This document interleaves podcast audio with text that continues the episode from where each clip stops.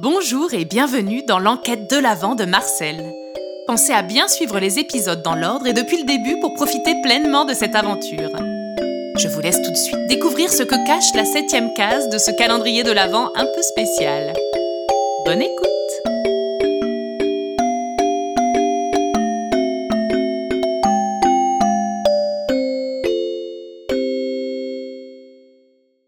Vous avez bien compris ce que vous devez faire?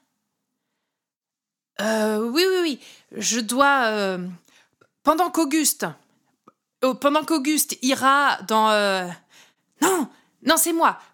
C'est moi qui vais le premier pour voir... oh, reprenons depuis le début. Concentrez-vous, s'il vous plaît. Ce flacon, c'est lui qui contient le filtre d'illusion. Lorsqu'ils l'auront bu, vos parents seront persuadés de vivre des journées tout à fait normales, pendant lesquelles ils vous voient, discutent avec vous, jouent avec vous, vous embrassent, etc. Alors qu'en fait, nous, on ne sera pas là, c'est ça? Correct. Nous faussons leur perception et leurs souvenirs, si vous préférez. Pendant que vous vous chargez de la partie A de la mission contrôle parental, le sergent ici présent se chargera de la partie B et ira appeler votre école en se faisant passer pour votre papa. Il fera savoir que vous êtes souffrant et que vous risquez d'être absent durant plusieurs jours. Ce plan est absolument parfait. Je ne vois aucune faille apparente. Il n'y a plus qu'à le mettre à exécution. Et nous avons maintenant perdu beaucoup trop de temps. Alors hop hop hop hop, hop c'est parti. Le plan était simple et efficace. Sur le principe en tout cas.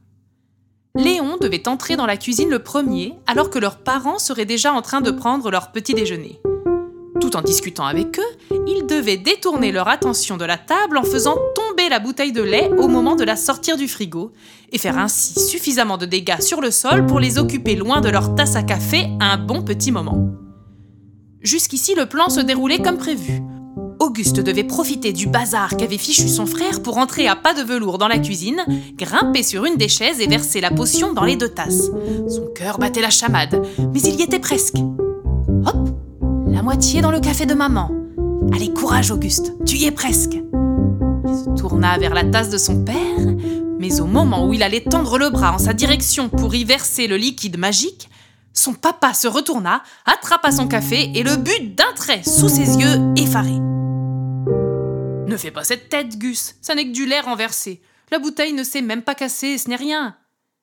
Et sur ces mots, il mit sa tasse dans le lave-vaisselle et fila se préparer dans la salle de bain. Léon, en voyant le regard désespéré de son frère et sa main cachée dans le dos, comprit immédiatement qu'il n'avait pas pu verser la deuxième moitié du filtre. Il lui fit signe de la tête de le suivre jusque dans leur chambre. Dépêchez-vous de revenir, les garçons, vous allez être en retard à l'école, leur dit leur maman en se rasseyant à sa place.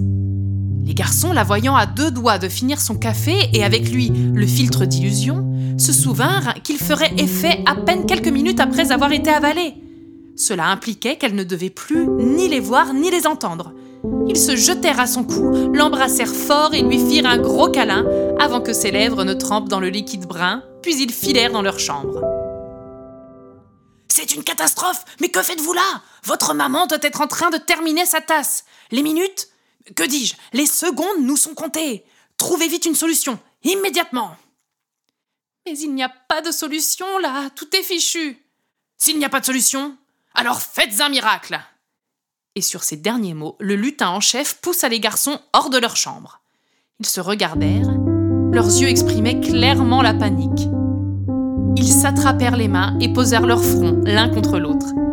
C'était leur manière à eux de se rassurer, de se calmer lorsqu'ils passaient un mauvais moment.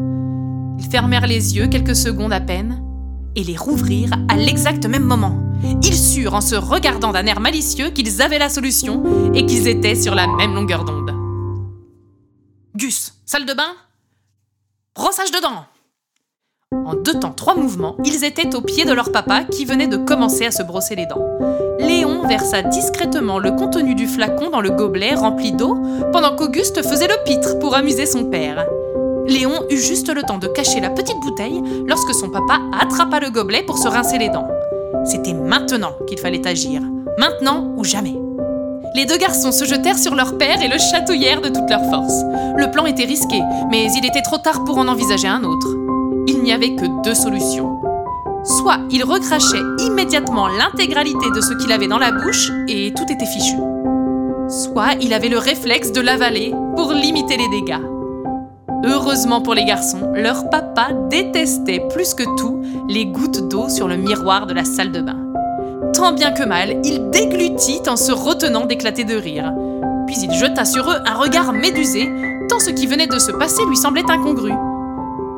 Auguste et Léon n'en tinrent pas compte, se jetèrent à son cou et l'embrassèrent de toute leur force, puis ils s'échappèrent de la salle de bain en moins de temps qu'il ne fallait pour le dire.